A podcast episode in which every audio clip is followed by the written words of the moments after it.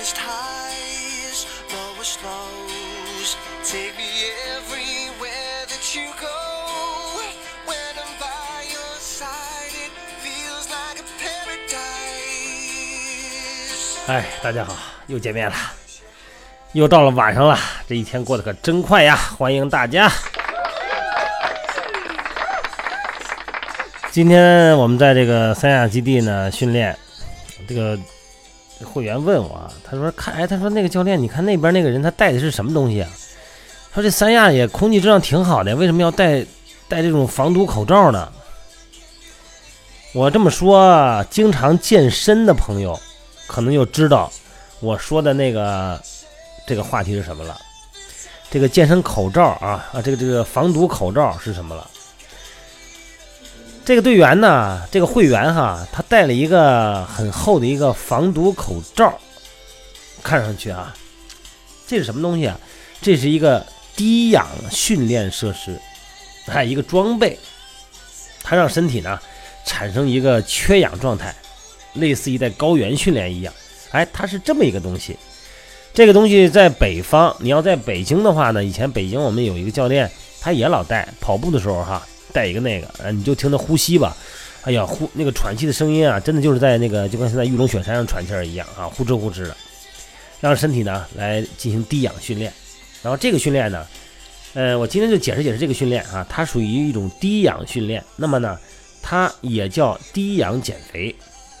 所谓低氧减肥啊，就是让减肥的人在高海拔、低氧分压的环境中进行运动。哎，戴那个口罩是这么个意思，从而达到减肥的目的。那么目前呢，呃，有高筑低练，啊，这个咱们国家集训队每年到冬天要有高原训练。也就是说，什么叫高筑低练呢？在高海拔、低氧分压环境中住，在平原环境下练。平原的氧气压力不是空气压力是一样的吗？是正常的吗？练这个高筑高练。就在高原住，在高原训练，这是两种办法，来提高人的运动能力。现在这个，因为国外啊，包括咱们国内的一些运动学家们哈，在低氧环境下啊，或者在高原环境中训练，有明显的减肥和减重的效果。这个呢，是得到国家、咱们首都体大、北疆体、北北体大，还有一个国外的很多的这个多年来啊，从事这个运动研究的这些专家们。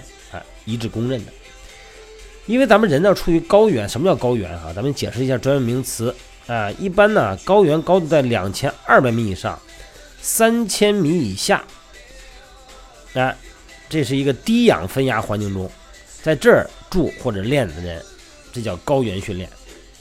因为咱们身体啊，它要缺氧啊，它会怎么样呢？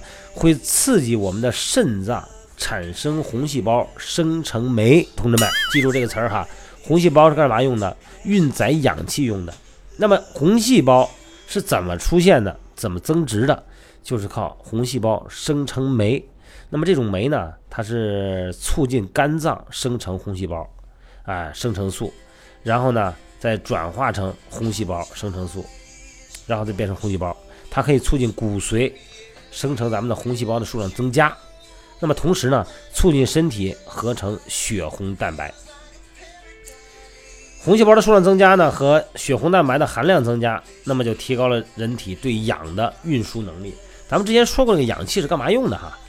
这氧气呢，这个是氧气干嘛用的？不用说了，就说这个血红蛋白是干嘛用的，是吧？血红蛋白它是运输氧气的，也就是说呢，咱们每天呼吸这个气呢，通过咱们的呼吸道进来以后，它并不可能进入身体，它一定呢。要进入一个运载的平台，就举个例子吧，你想来我们这三亚基地来减肥或者来玩儿，你坐了飞机从北京从南京飞过来了哈，你下了飞机以后你是到三亚了，但是你并没到景区，那怎么办呢？你再坐上机场大巴，或者是坐上机场的出租车，哎，然后把你运到景区，这个转运的工具是什么？就是血红蛋白。血红蛋白的多与少，你比方说前段时间是吧？你要是比方说这个出租车紧张啊，或者说是这个某些因素造成的出租车这个运行的障碍的时候，交交通运输啊，那有大量的人呢就滞留在机场，是吧？滞留在火车站。你明明是到了这儿了，你也不能去你想去的地方，这就是什么原因啊？就是出租车这个转运能力下降，在体内呢，那就是红细胞的转运功能下降，血红蛋白哈。一旦它的红细胞的数量多了，血红蛋白的数量含量高了，那么身体呢对氧气的运输能力呢，那肯定就提高了。它表现在什么方面啊？叫运动能力提高。而且现在还发现哈，因为运动员呢，特别是一些职业运动员哈，竞技体育嘛，啊，因为他们啊经常这个在这个高原低氧分压环境下训练，那个体内呢分泌肾上腺素、去甲肾上腺素和胰高糖素呢就会比较多。那么这三样激素呢，让脂肪细胞内的激素敏感性脂肪酶的活性提高，结果是什么呀？有利于脂肪的动员和利用。通俗点说，就是容易减脂。哎，你说不对呀？你说这高原来的有啊，是吧？我要说的话，咱们有的老队员啊，从云南来的海拔的，还有从拉萨那边来的，是吧？啊，前段时间在我还在北京的时候，有一个美女嘛，她是是吧，老家山东的。啊，他在那个拉萨住常住，哎，我就是那边来的呀。那我也，当然他人家人也不是很胖啊，他就是有点微胖，微胖个高，微胖。说这我也没瘦下来呀，而且我每天也在那儿在拉萨那边呢做生意嘛，做贸易。那每天我也是不闲的呀，而且有时间我也去健身房啊。虽然那个健身房的设施不如一线城市好，但是每天我也去，我也没见瘦啊。你包括一些高原来那个高原的一些云南的哈，呃，有一些朋友，一些老队员，哎，他我也没有说我在高原就瘦啊，还是那句话，这个环境啊，它具备具备这个减肥的这些间接性的条件，但是减肥不是一个维度的东西，还有你的摄入量，还有你的睡眠质量等等，也就是说，你并不是说。你看我这三亚这边的长，这温度都老老出汗，挺热的，很容易利于减肥。那你说三亚真的就一个胖人没有了吗？他也不是，他该有还有，对吧？那白天天热我不出去，那晚上一晚上那地摊喝酒喝到三点钟，喝一夜，是吧？夜生活丰富的很。那白天晚上全是颠倒的，你说他胖不胖？他一样胖。但是你要是按照正常作息起居的朋友们，这些人，你在三亚大部分人是这种。他就不胖，确实是不胖。人家平时吃的也不会很控制哈，该吃吃，该喝喝。这边讲究吃米粉啊，吃什么文昌鸡什么的啊，啊，猪脚，人家每天吃的也挺什么。我们在这吃饭，到当地的朋友家吃饭，人家菜什么的也挺油的，但是人家不胖，为什么呢？他起居规律，他不熬夜。你你凡是熬夜的那个，时间长了以后，再喝个啤酒，再唱个歌，他肯定就胖。也就是说呢，高原训练就是低氧训练、低氧减肥，它是有价值的。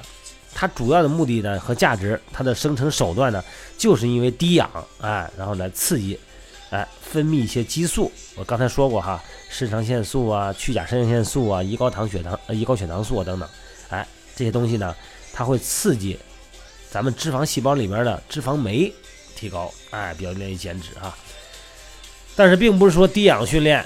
就是唯一的减肥手段哈，我只是介绍一下减肥的这个这个这么一个一个特点一个旁支，因为毕竟今天我们这个朋友他给我提出一个问题嘛，说教练你看那手那口罩啊戴这个，哎，咱得解释解释。而且这种情况呢，我相信随着这个健身，随着健康人群的这个知识化越来越多越高，呃，运动装备呢越来越齐全，这些相应的这些模拟特殊环境下的这种道具。这种工具、这种装备会越来越多，那么让我们的训练呢更多样化，让我们的健身呢更富情趣，好吧？今天不多说了，咱就说那个大口罩的事儿啊。好，早点休息，千万不要颠倒了生物钟，各位。